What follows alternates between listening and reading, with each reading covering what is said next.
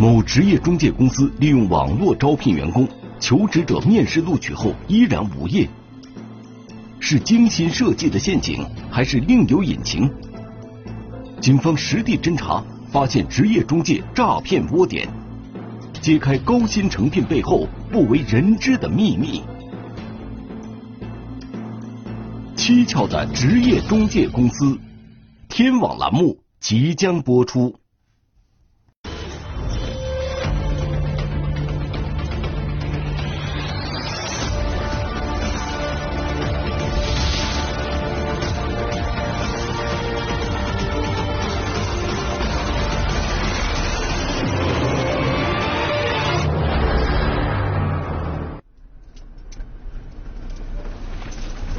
下车。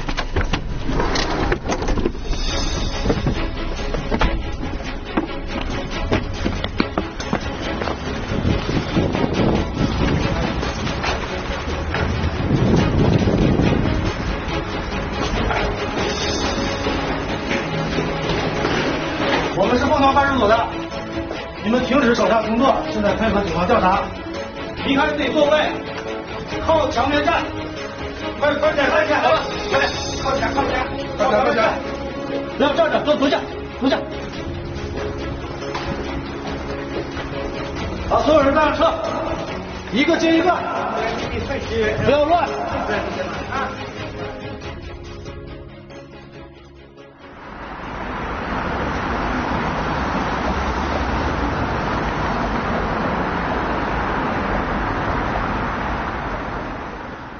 二零一七年二月二十五号左右，有一个姓汪的高中毕业生到我们派出所来报案。然后他说在网上找工作，来到苏州以后啊，被人家打了，而且交了四千多块钱。我和同学根据招聘网上信息，到苏州高新区枫桥这边中介公司找工作。找那种比较大型的网站，上面呢会有各种各样的招聘信息。那么工资又高，又包吃包住，里面的工资写上去大概有一万多块钱，他就慕名过来了。当时中介答应我们，给我们找企业里面技术岗位的工作，每个月呃工资可以到一万块钱左右。后面我们面试什么的也都非常顺利，然后中介公司就开始问我们收体检费、服装费、押金这些。找工作的时候呢，他就是职业中介。以各种名义就直接找他，先收了钱，收了钱以后，他发现这跟他网上看到的是不一样的。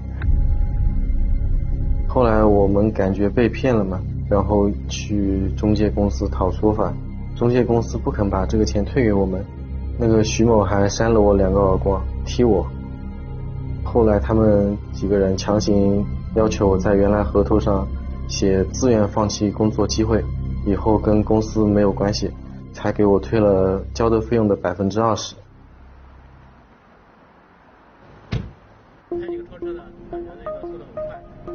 接到警情以后，我们第一时间开始对报案人汪某求职的这家职业公司进行调查。根据我们的办案经验，先采取社区民警走访的方式进行调查，很快了解到了这家公司的一些基本情况。我们调查下来，发现他是一个，呃，就是手续齐全的一家正规的中介公司。尹某，他是呃安徽人，这个中介公司的老板、负责人。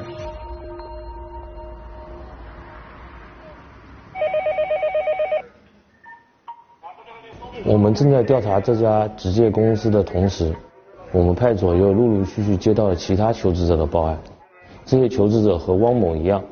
去应聘的都是同一家职业中介公司，也遇到了相同的问题。我当时去面试的时候，面试官自称是某个企业的人事主管，叫徐主管，他们是委托呃一个中介公司去招聘的。后来发生了口角，然后一个姓徐的男的把我带到郊外，对我拳打脚踢。通过侦查，我们了解到，自称主管的徐某和打人的徐某是同一个人。那么徐某体型健硕，呃，尹某安排他做中介公司的后勤保障人员，专门负责恐吓、威胁前来退费的求职者。你正规的中介招工、招聘，帮人家找工作、介绍工作，那么产生了大量的警情，这肯定是不正常的现象。那我们等一下车稍微停远一点。好。现在人差不多在一点钟左右，正常会从那边经过。我们要安排便衣力量对这些中介周边，包括他的日常工作进行就是一个侧面的摸排。他们在一个楼的三楼，当时呢，我们开了一辆便车过去的时候，在一楼就发现了他们有暗哨。这个暗哨呢，其实防呢就是主要防我们平时如果他们有一些小矛盾纠纷啊，我们那个民警出警或者是我们的那个警辅巡逻的时候，他们就会提高特别提高警惕了。因为这些人的那个反侦查能力很强的，他们实施诈骗的工作场所是大家都比较那个警觉的。然后我们以那个招工人员的这个身份摸进去的时候，在一楼大厅也有，他们有一种明哨，一楼大厅就开始问你的行李啊有没有带啊，这个人是不是像不像那种外地过来打工的人，进行第一第一层的这个发那个那个明查，相当于我们那种明察暗访一样，他们也在那边看望哨。然后到了三楼以后，他们有一个更加那个详细的询问，等于问你是招的什么工作，从哪儿得到的信息。如果说跟他们对不上，他们就把你直接回绝掉了。那么也通过侦查手段，那么进行调查了解，那么发现呢，这家公司其实不是那种正规的，它有营业执照，但是呢，它的一些敛财的手段呢是非法的。公司会开一些端口，主要是利用现在一些常见的平平台。某某网站上发布一些招聘的帖子，能在不同的城市发。帖子内容当中会有一些呃虚假的这种职位啊，虚高的这个薪水。上面呢会有各种各样的招聘信息，那么工资又高又包吃包住，里面的工资写上去大概有一万多块钱，他就慕名过来了。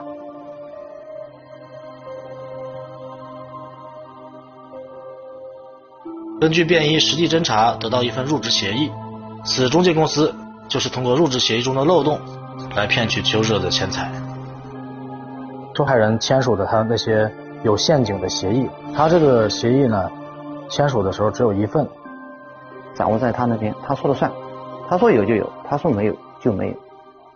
被录用的员工因为个人原因中途放弃，或者是因为什么体检不过关等等。公司将扣除本人所交费用的百分之五十作为违约金，并收取资料费、服务费各百分之十五，加在一起的话就是百分之八十。这样的话，按照这个入职合同上条款，他其实求职者到最后只能拿到百分之二十的这个退费，这个比例还是蛮高的。呃，另外一开始受害人他也并不知道这百分之二十，虽然说合同上他写了，但是他用很小很小的字体标注在下面，一般人不去提醒他，他可能看不到。另外，在他这个退款合同上面，求职者也签上了字。那么，他这个让那个退费的人在那个他的合同上面写几行字，也是为了逃避法律的制裁。他以为这样做了，他就可以，就是觉得我没有违约。他采取这种套路呢，就是防止求职者找他算账。一个呢，就是报警的时候存底，那么直接指向他；第二个呢，到法院诉讼的时候呢，他是会败诉了。那么这是明显的一种欺诈行为。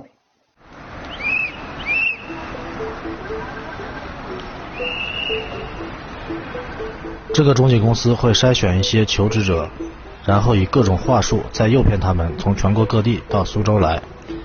他们是利用求职者慕高薪和营造岗位紧缺的心理战术，让求职者快速签下合同。QQ 和微信的聊天记录、转账记录也被中介公司强行删除。反抗的都被徐某以恐吓、威胁甚至动手来处理。求职者来报案的时候就没有直接的证据指向。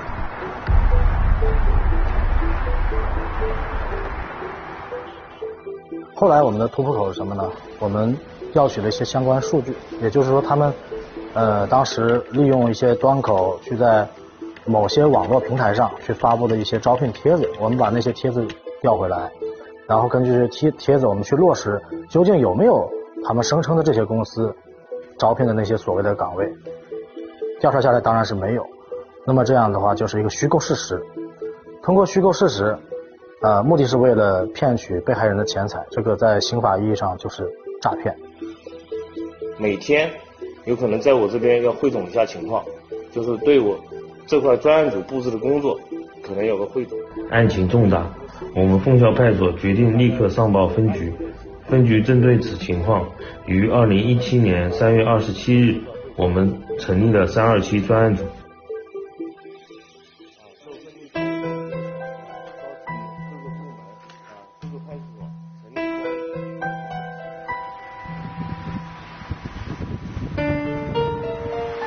我们第一时间安排侦查小组对嫌疑人的银行账户进行侦查。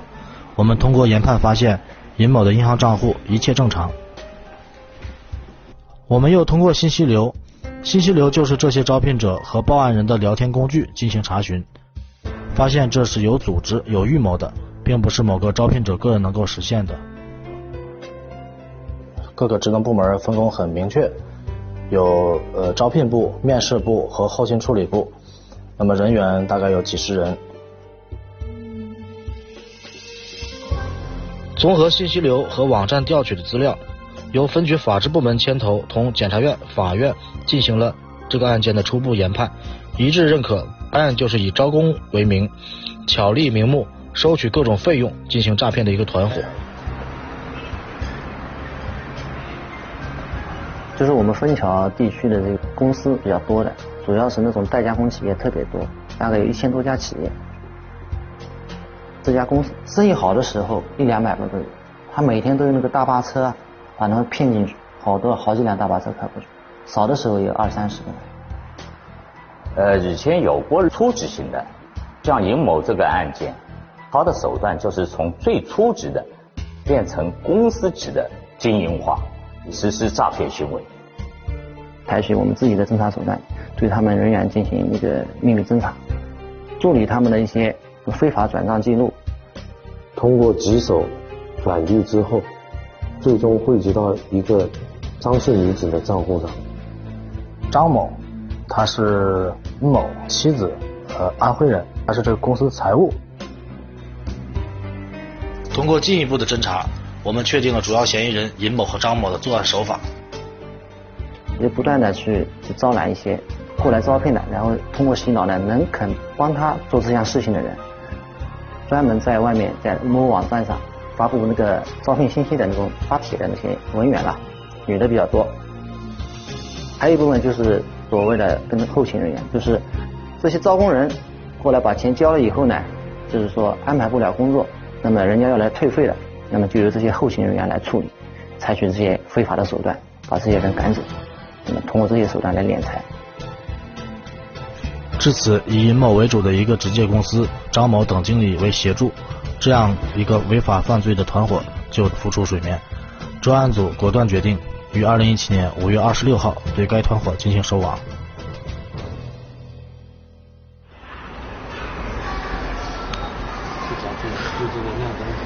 嗯。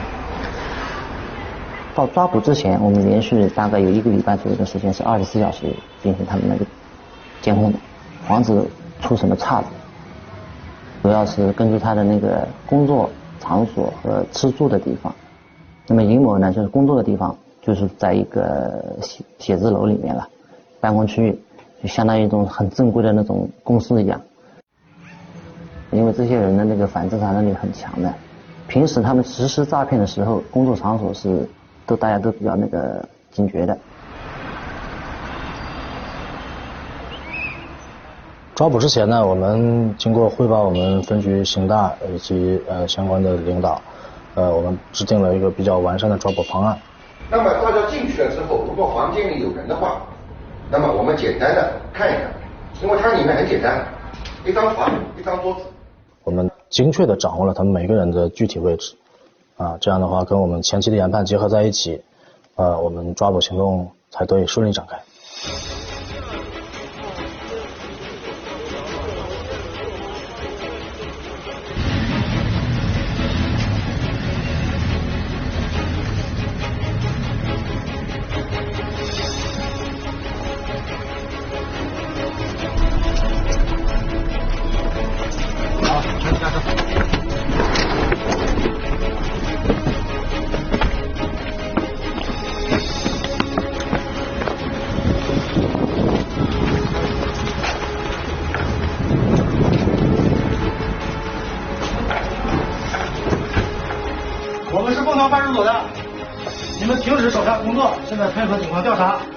离开自己座位，靠墙面站，快快点快点，快点，靠墙靠墙。靠墙面站，面朝墙，坐好，一个接一个，给给他们把套套套好，不要站着，坐坐下，坐下。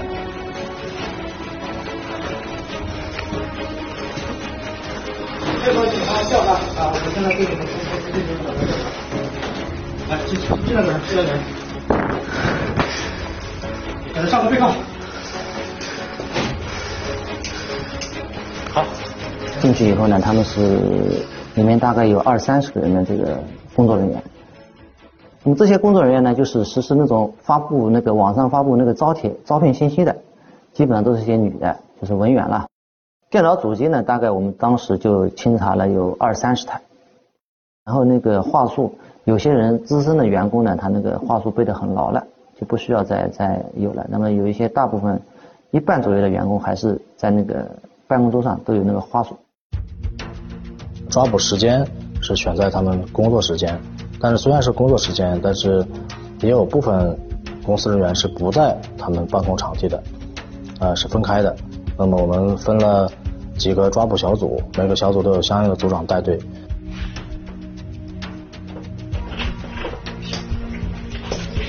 嗯。这是一个吗？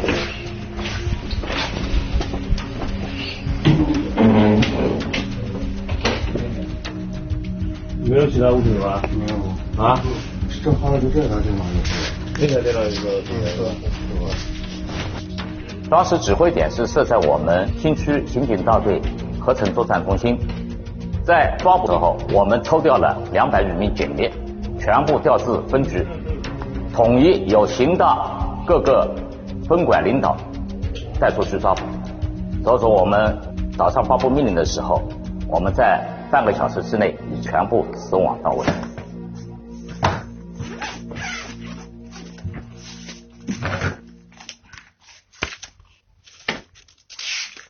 张某的一个行李箱里面发现了一个账本，那么这个账本上清清楚楚记录了尹某这家职业公司每天所招工的人员的姓名、身份证、联系号码，包括收取的金额、退费的金额等等等，一概一页一个一样的账本。我们从账本上发现了一组触目惊惊心的数据，全国大概有两万多名被害人。这个涉案金额我们落实下来的话，大致两百多万。在呃成功收网这伙呃职业中介诈骗团伙以后，那么我们专案组成员对该团伙立即进行了审讯。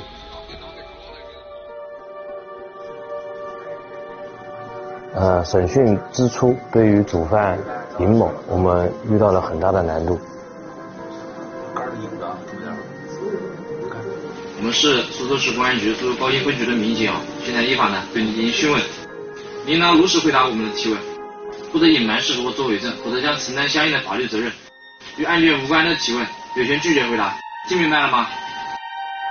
你知不知道今天为什么把你叫到派出所来？我不知道，被什么就带过来了呀？我告诉你，你因为涉嫌违法犯罪，现在就对你进行政治传唤，啊明白？违什么法呢？你自己干了什么事，你不知道吗？我是正规的呀。那你自己平时干什么的呢？尹某作为这个犯罪团伙的主犯，他的交代情况一直不是很好，这个也更加坚定了我们侦查员参战、把这个这场战斗打好的决心。那么，既然尹某他态度不好，他主观上也不怎么交代，那么我们就用客观上的证据来定死他。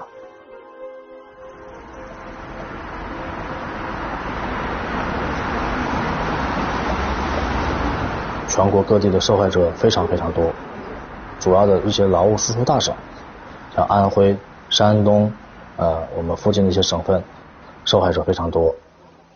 那么我们跟他们打电话的时候呢，很多受害者还不相信我们，因为他们已经被骗怕了，他们以为我们也是在骗他们。呃，当然经过我们侦查员这个耐心的这个沟通，那么很多求职者还是最后配合我们的工作。我们奔赴各个省市，然后去找到他们，当面做笔录啊，然后对这些犯罪嫌疑人进行辨认、行为指认。呃，我们大概做了然后两百多份辨认笔录。那么我们结合这个情况，在审查尹某的同时，我们重点把方向转移向他手下的一些相关的呃一些工作人员。根据呃尹某的老婆交代。这些记账工作是由其老公，就是尹某指使他安排他去做，所以说有了尹某老婆的口供，直接指向了尹某，包括他下面员工的口供，包括我们就是长达一个多月的审讯工作，所有的证据指向，那么至此，我们觉得尹某的啊犯罪事实基本坐实。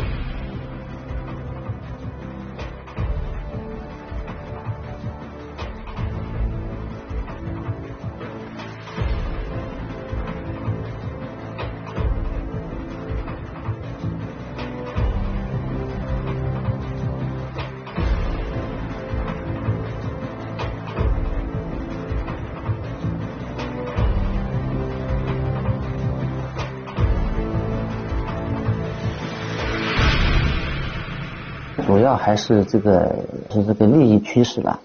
他公司一开始正规经营的时候呢，他是亏本的。我也正常经营，但是呢，一直就是不能盈利，连自己这个公司都无法生存下去。那么后来呢，就是慢慢的他演变到这个呃方面的时候呢，就是说他发现这个赚钱也很好赚，而且那个利润很大，然后呢，他就慢慢慢慢的向这个犯罪过渡了。首先，在这个他们尹某这个公司在进行违法犯罪活动当中，呃，有大量的求职者，嗯，被他们骗财，那么衍生了一系列的社会问题。比方说，有些求求职者，他从山沟沟里出来，口袋里装了一千一两千块钱，就是为了找到一个好工作，现在被他们骗得一无所有，很容易使人走向一个极端。另外，还有一些求职者。嗯，他选择了自杀，或者是跳河，这种很过激的行为。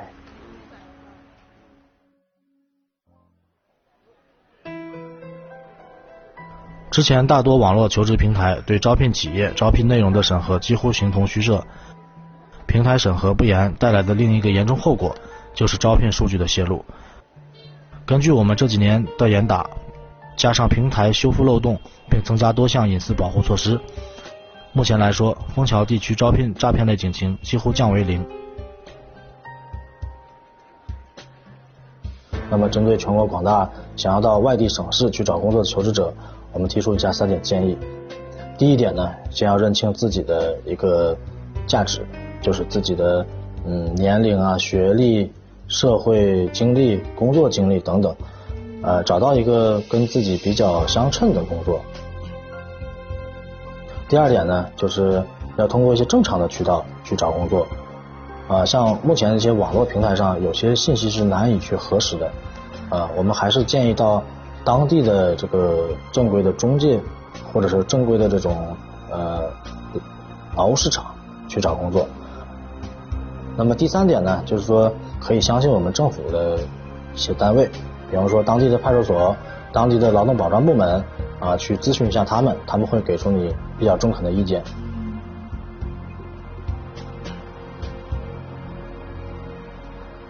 我们二零一七年三月份成立了专门的反诈中心，依托我们刑警大队的合成作战中心，对所有的反诈类警情进行定期的分析研判，然后进行深度的经营打击。同时又成立了一个苏州市高新区管委会的一个反诈专班，涵跨高新区管委会所有的成员单位。反诈，我们以宣传为主。我们下去还有一个，就是说现在的宣传已经到仓储文化，就是说你到厨房，你都能看到我们的宣传标语等等。我们采取了双管齐下的一个工作模式，让反诈更加深入人心，更加了解都是诈骗的手段。